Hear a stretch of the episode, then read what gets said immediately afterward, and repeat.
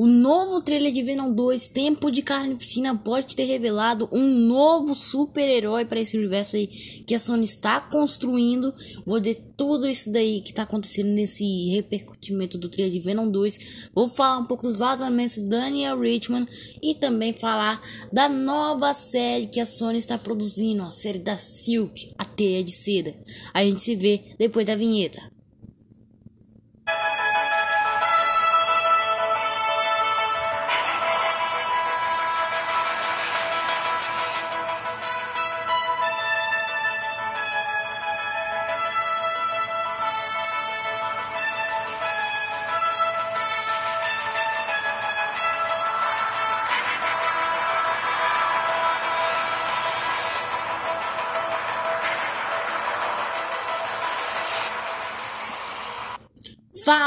Começando mais um cast, galera. E depois do, do repercutimento que teve trailer de Venom 2, Tempo de Carnificina, teve todo um trailer, teve um cheiro totalmente cheio de referências. Teve referência ao Homem do Tom Maguire, possivelmente do Andrew Graft e do, do Tom Holland também. Mas também o que muita gente não percebeu é que temos um novo personagem na história, ou melhor, um novo super-herói ou vilão. Vou contar tudo isso daí pra vocês, mas já aproveita, né? Me segue no seu play de podcast, que, que custa, né? Vai aí no Spotify, me segue, curte aí, dá uma baita ajuda pra mim também. E também tem meu Instagram, Mega Podcast Oficial, galera. Eu postei um vídeo Reels lá, deu mais de 2k, galera. Pô, obrigadão pra caramba, hein? Bom, voltando aqui, o trailer de Venom 2 revelou muitas coisas mesmo, sério. Um trailer cheio de ação, nossa. Tô muito ansioso por esse universo que a Sony está construindo. Mas vale lembrar um pouco do contrato que a Sony fez junto à Marvel Studios sobre o direito de compartilhamento do Homem-Aranha. Para quem não lembra, foi um contrato que, tipo, eles podiam dividir o Homem-Aranha, ok. Mas si, a Marvel Studios não interferir tanto no. Não interferir praticamente nada, né? No universo que a Sony estaria construindo. E vale uma vez lembrar que sim, crossovers não foi, digamos, uma coisa proibida. Acho que é uma coisa que mais passou pela cabeça da Sony e da Marvel foi ter crossovers. É, os crossovers, cara, é uma coisa muito louca, acontece. E, tipo, é insano. Os crossovers que teve na série do Flash, do Arrow, da Supergirl, todo aquele trio de universo, cara, um crossover é uma coisa maravilhosa. Sinceramente, seria insano. E vale uma vez mencionar que esse trailer de Venom 2 Tempo de Carnificina teve sim várias referências ao Homem-Aranha do Tobey Maguire, para ser específico. Primeiramente, o próprio Cleton Cassidy, que vai ser o, o hospedeiro aí do Carnificina, uh, ter, narrou o trailer inteiro, né? Nos dando um diálogo e tal. E nesse trailer ele tá narrando tal, ele comenta um salvador que nunca chega e logo depois ele mata uma aranha em cima da carta, só para custa mencionado aqui. Isso de cara já seria uma referência ao Homem-Aranha. Então possivelmente aí no Venom 2, no Venom 3, quer dizer, Venom 3, né, Venom 4, possivelmente Uh, o Homem-Aranha estaria presente, uma vez que não sabemos nem direito como é que é o universo deles ali, né? Se é um universo alternativo e tal. Outra coisa que custa mencionar aqui Teve sim outras referências, possivelmente até mesmo do Homem-Aranha do Tobey Maguire, quando um delegado fica lendo um jornal, sabe? Clarim Diário e tal. Mas o que muita gente não percebeu é que esse delegado aí possa ser um novo personagem aí chegando, ou melhor, um novo herói ou vilão. Eu estou falando de Patrick Mulligan. Nos quadrinhos, ele, como foi a história bem parecida com a do Carnificina, né? Eu vou falar aqui da história do Carnificina. Uh, começou quando o Ed Brock estava preso na prisão. E quando ele tá numa luta com Homem-Aranha tal, no seu modo Venom, né? Caiu um pedaço do Venom no chão, um resíduozinho. E o Cleton Cassidy pegou ele. Nisso aí, o, aquele pedacinho de simbionte virou um novo, transformando o Cleton Cassidy no Carnificina. A mesma coisa se atribuiu para o Patrick Mulligan. Ele pegou um pedaço também do Carnificina. Nisso aí, ele se tornou um, sim, um novo simbionte, o Toxina. Pra quem lê quadrinho, né, tá acostumado com essas coisas aí do Venom, o Patrick Mulligan, né, no seu modo Toxina, cara, tem dois modos, né? Duas transformações, entre aspas. Uma era uma mais sofisticada, né? Meio parecido com o Homem-Aranha. E que não, não tem aquela boca horrenda que o Venom e o Carnificina tem. E, tipo, ele não tem boca, só tem os olhos do seu modo simbionte. Ele pode lançar teia, tal, bem parecido com os poderes do Homem-Aranha. Tanto que o visual dele agrega muito o Homem-Aranha. E também tem outra transformação que ele mais fiel ao simbionte, né? Grandão, com a boca para fora tal. E só para mencionar o nome Toxina, vem que ele tem garras venenosas. Pô, se tocar nele, tu morreu, né? Tem veneno, né? Era venenosa.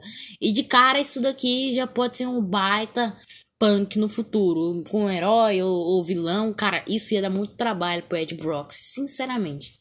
Outra coisa que custa mencionar também, no trailer mostra a galera tentando exorcizar o Clayton Cassidy após os crimes que ele cometeu, né? Pra quem não sabe, lá nos Estados Unidos, uh, crime, uh, a lei de morte é uma coisa tipo, tipo normal, né? Pode matar, bandido ruim pode matar. E nisso aí eles tentam matar Clayton Cassidy no trailer, mas não, não consegue, pois o Carnificina está impedindo do, do, do veneno entrar nele, é alguma coisa assim do, do tipo. E é ali que seria a primeira transformação do Clayton Cassidy no Carnificina. E também a gente pode teorizar todas as pessoas que estavam ali em volta, a família, foram, foram mortos, né, pelo Carnificina, né, uma pena. E logo depois a penitenciária é incendiada, né. Aí depois que o Clayton Cassidy, sim, vai pro Instituto Ravencroft, acho que, que é depois que ele vai pro Ravencroft, não sei, tem, tem que analisar mais o trailer. Outra coisa que custa mencionar, aquela cena pós-créditos lá do primeiro filme, uh, seria a primeira entrevista com o Ed Brock mais o Clayton Cassidy, né? Então, uh, como eu vou dizer, ao longo aí, o Clayton e o Ed Brock tiveram meio que uma relação, né? De entrevista tal, eles meio que têm uma relação, além de eles ter, serem hospedeiros de simbiontes. E outra coisa que custa mencionar no trailer, Patrick Mulligan se instala no jornal que possivelmente foi publicado pelo Ed Brock no Clarim Diário. Ainda a gente não, não sabe se o, o Ed Brock vai trabalhar pro Clarim Diário ou só vai mandar um jornalzinho para ele do que ele descobriu, né? Tem que ver isso daí também. Agora, olhando para esse filme aí que a Sony tá construindo esse universo, mais o um novo filme do Morbius, tá para chegar, hein? Tá, tá para chegar. 2022 ele nos espera. Ainda dá para ter muitos crossovers aí, só de cara de pensar no momento do Tom Holland, do Endel Graft, no do Tobey Maguire e também da nova série da Sony, a série da Silk, ou melhor, a série da Teia de Seda. Vai sim ser começada a gravar em agosto e cara, já tô com ansiedade imensa para essa série, sinceramente. Pô, Teia de Cera é uma personagem nos quadrinhos muito, mas muito bacana. Um, para quem não conhece, a Silly Moon é uma personagem nos quadrinhos que desde pequena sofreu experimentos com os aranhas e tal. E ela meio que se torna, é bem parecido com Homem-Aranha, só que ela em si é, como vou dizer, ela é mais tem mais poderes aracnídeos do que o próprio Peter Parker. O Peter Parker tem tipo 50% do corpo, metade aranha, ela já não, já é para 70, 80% do corpo dela é meio que com poderes aracnídeos. É tanto que o Homem-Aranha tem relações com elas, mais do atração aracnídea. Olha que coisa louca aí. E ela consegue fazer teia orgânica, tipo, pode sair de todos os seus dedos, de toda a parte do seu corpo, pode sair teia. Ela é muito mais, digamos, aracnídea do que o próprio Homem-Aranha. Nos quadrinhos, sério, ela é demais. Pô, mulher bonita pra caramba, muito, muito boa. E, cara, de fato, assim, olhar para todo o universo que a Sony tá começando a construir mas uh, o Homem-Aranha, né? O peso que o Homem-Aranha dá, possivelmente poderíamos ter aí a participação de, da Mulher-Aranha na futura série dela.